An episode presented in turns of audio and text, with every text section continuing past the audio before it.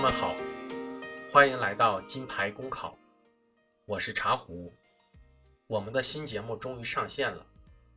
这个专栏节目主要是帮助大家在面试中可能遇到的各种问题，以及如何解决而做的公益节目。其中很多问题不是每一位考生都会遇到的，但是我们的节目还是要站在一个整体的层面上。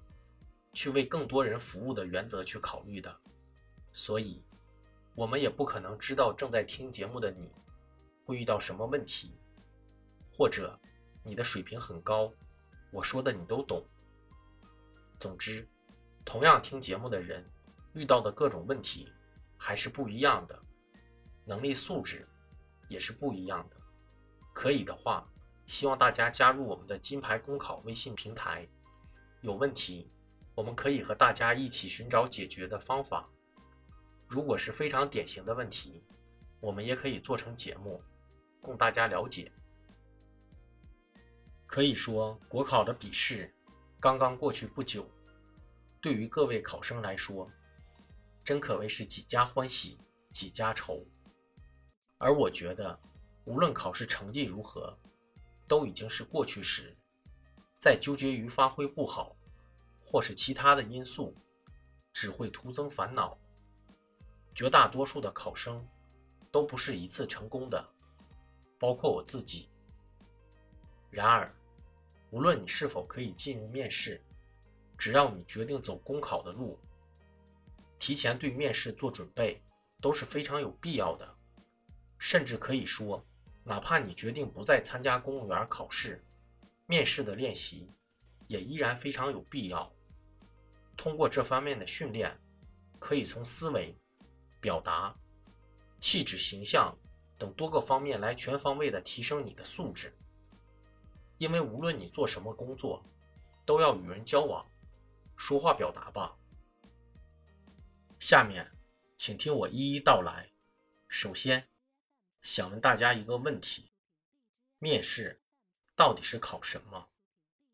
如果是按照面试评分标准来看。应该包括以下几个方面：综合分析、语言表达、应变能力、计划、组织与协调、人际交往的意识与技巧、求职动机、与你任职位的匹配性、举止仪表这八个方面。就回答考试的各种题目本身而言，我们可以不断的训练提高，但是在这之前。我们必须要去挖掘一些根源性的东西，到底是考什么？我认为应该就是两个方面：一是你的情商，二是你的智商。而以上的八个方面，更是对情商、智商的细化标准。我为什么会这么说？记得曾经有这样一个机会，和一位面试考官交流时，他说一个考生。只要一进考场的前三十秒，他基本上已经可以知道他会是什么水平，回答成什么样子。十人中只有两到三人在后续的答题中会发生高估或是低估的现象。第一道题答完，就会有一个更加准确和全面的判断。为什么？为什么会这样？其实道理很简单，每一个能成为面试考官的官员，无论你报考的是什么单位，能成为考官的官员，通常会有一定的行政级别，主考官更是副处级左右的干部，而官员的思维方式、做事方式基本上大同小异，他们已经在工作岗位上工作多年，对于很多刚毕业的学生。只要看你一眼，就知道你有多少斤两。说白了，就是老江湖。等你真的走到这个系统的时候，你会发现公务员的队伍里，最不缺的就是聪明人。而我此刻所说的斤两，就是你的情商。他们在脑海中会自动的勾勒出相应的分数，但是不会直接下笔，而是会在你后续的表现中。在心里已经勾勒出的那个分数，根据你表现的好坏来提分或是减分。如果说笔试是智商的单独测试，那么面试则是情商与智商的综合测试。如果我们也把这两个要素用另外一种维度来划分的话，我认为也可以包含以下几个方面：人生的经历、知识积累、临场应变，也就是极致；考前套路化的训练程度；看问题的高度性与全面性；价值观是否符合主流的意识形态；表演力与口才，还有心理素质。下面。我们先从进场的状态开始说，什么样的状态进入考场之后的表现才是理想的呢？我建议大家可以多看点郭德纲的相声，他的表情、笑容给人的状态就是高情商的最好体现。也就是说，通过外在表现的笑容、各种举止，能够看到你内心是紧张还是舒缓。甚至同样是笑，阅历丰富的人，更能看出你的人生是不是有曲折、有故事。这么说一点都不夸张。凡是能走到领导岗位的人，在其政治生涯中，接触了各式各样的聪明人，而他们更是这些聪明人的胜出者。所以，对于我们这些刚刚走出校门的学生来说，他们是可以很轻松的。做出准确的评价。接着，我来分析一下同学们进入考场后的几种状态的成因。有的同学进入考场后，由于太过于紧张，说话会说错，写字手会抖，语言结巴的现象更是比比皆是。平时感觉自己练习的还不错，可是考试的时候。什么都说不出来，这还不是最紧张的，最紧张的有发生面瘫的，还有一位女生在考场的现场尿了一地的尿。这些现象都是真实发生过的，所以想来想去，还是要先说心理素质的问题，这是前提，也是基础，否则你后续所有的努力。都是无用功。为什么会这样？会紧张？一种心理就是自我施压，在笔试考试中已经付出了太多的努力，如果不能通过面试，还要从头再来。甚至很多同学不是一边工作一边复习，而是就在家里复习，有的考了两年、三年的。更是比比皆是。多数的同学毕业了，一般也要二十几岁了，再工作个三四年，差几年就三十了。家长给的压力，结婚的压力，这个社会如果买不起房子，连个工作都没有，又如何成家？如何生存？特别是在小城市。经济发展落后的地方，又没有什么大企业，创业没资金，没项目，考公务员可以说对于很多朋友来说，算是比较好的选择了，至少有个铁饭碗。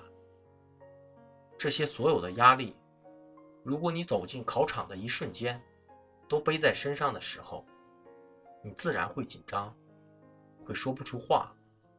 就是因为太重视，太想要得到，而这些担子压在身上，往往最后的结果，就是你的这次面试以失败告终。第二种可能产生压力的原因，是性格内向，平时也不爱和人说话，在班级里不愿意去参加什么演讲活动，也不愿意在人前发言表现自己，所以走入考场后。都会带着天然的紧张。第三种是见的世面太少，对面试考官会有天然的畏惧情绪。很多考官在公务员这个队伍里长时间的工作，更会产生官威。这种无形的气质，在很多官员的脸上都可以看到的，也是由于环境和经历使然。这样的状态也会让人产生紧张的情绪，甚至很多朋友认为自己不会紧张，但却莫名其妙的紧张起来。有的也是因为这个原因，等等，诸如此类的各种原因。可是我们必须认识到，解决紧张问题。是参加面试的前提条件。如果我们不能解决紧张这个问题，我们平时练习的再好，在考场上，我们又能发挥出多少水平来？所以，对于有些同学想要在考场上超常发挥的想法，是很难实现的。在平时的答题中都不能答得精彩，又怎么可能在一种相对高压的环境中超常发挥呢？至少我是没听过。对于多数的人来说，基本是在考场上会发挥平时的百分之八十左右的水平，还有很多人是要低于这个水平。那么，我们首先就要来解决一下紧张的问题。什么样的状态才能在考场上不紧张？我先说一下我在面试中可以保持正常发挥的原因。主要是与考官之间有较小的认知差距，让我不会紧张。自身的状态，因为环境的原因，会有点紧。有过面试的朋友，应该能够体会到我说的意思。仅此而已。什么是较小的认知差距？就是在我走入考场之前，人生的旅程已经经过了一些的起起伏伏。想得到一些，最后却又以失败的结果而出现的经历已经经历过，所以对于我来说，更多的会很平静，因为很多事情就是这样，你越想去成功，越想去抓住，其结果反而是最不能让你满意的，所以我会很平静的走入考场作答。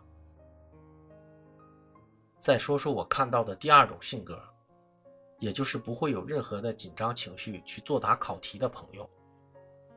我在陪他练习的过程中，我发现他是一个特别开朗、乐观的性格。用他自己的话说，就是他不是一个学习好的孩子，从小到大特别淘气，经常会惹是生非的这种人。而这种性格的人，往往在他的字典里。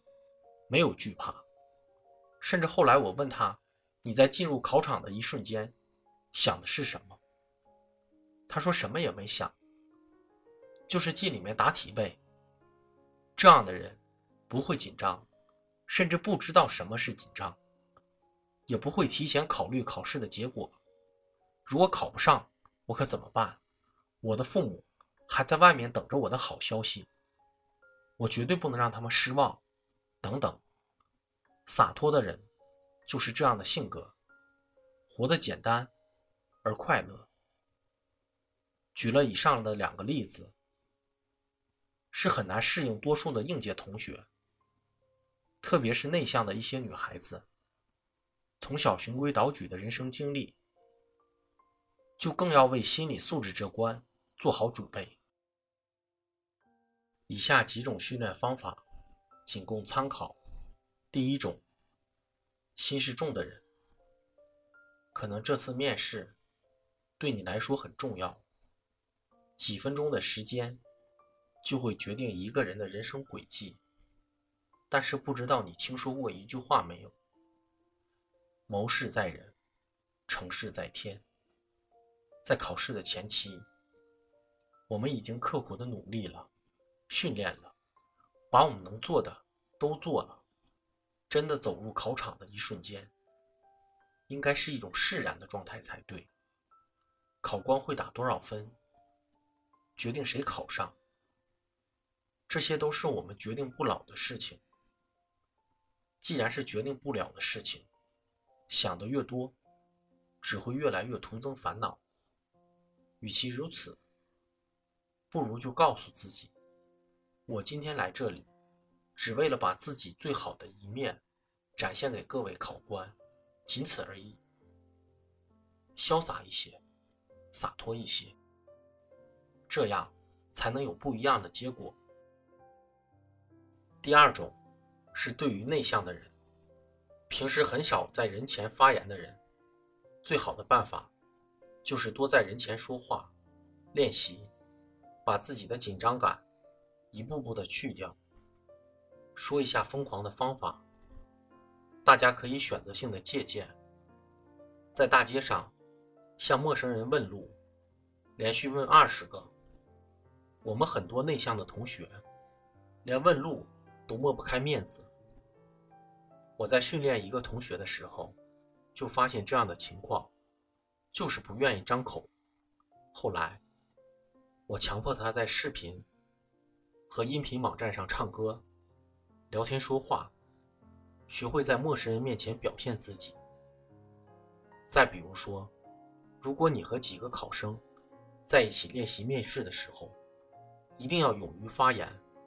不要怕说错话而不敢发言，因为我们一定要意识到，这些都是不重要的。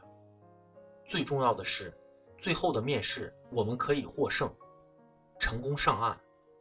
那前期哪怕是在人前说错话，让人笑话，又能如何？相反，如果和你一起训练的都考上了，只有你没成功，这岂不是更不好看？内向的人一定要学会两个字：勇敢。每当你潜意识要退缩的时候，告诉自己要勇敢，勇敢才能有不一样的收获。第三种是在进入考场后的突发情况，或是和自己预想不到的而带来的紧张。我觉得你可以在考场上深呼吸。慢慢把这口气喘出来，先来消解一下自己的紧张情绪。如果题目确实很难，那也无所谓，只要你平时训练还不错，对你来说不容易的题，对别人同样是困难的，甚至说你的竞争对手可能表现的还不如你，你又有什么紧张的？然后去回忆一下。这类题目平时的答题要素，只要保障自己的逻辑结构完整性，并且可以生动有效的表达，至少在考官的心里，不会因为这道题给你减太多的分数。如果你的竞争对手作答的还不如你，那你就是成功的。再有，就是哪怕真的因为考官等意外因素，出现了其他想不到的情况。如果你不是在笔试中可以稳稳考上的情况下，我觉得对于你来说，应该高兴有这样的机会来展示优秀的自己才对。一件事情，从不同的角度来看，绝对会有不一样的结果。第四种，是因为自己在考场中的某个小细节没有做好，而认为这个面试结束而带来的紧张。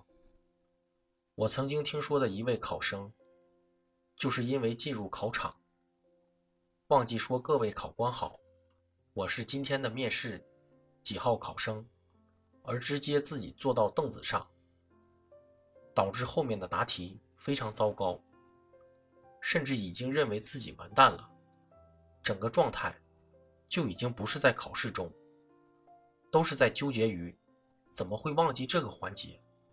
这次面试死定了。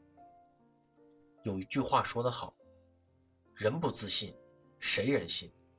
如果你自己都不相信你自己在犯了错误的情况下可以反败为胜，那你又凭什么让考官们相信你可以比其他的竞争对手做得更好呢？错了，就错了呗。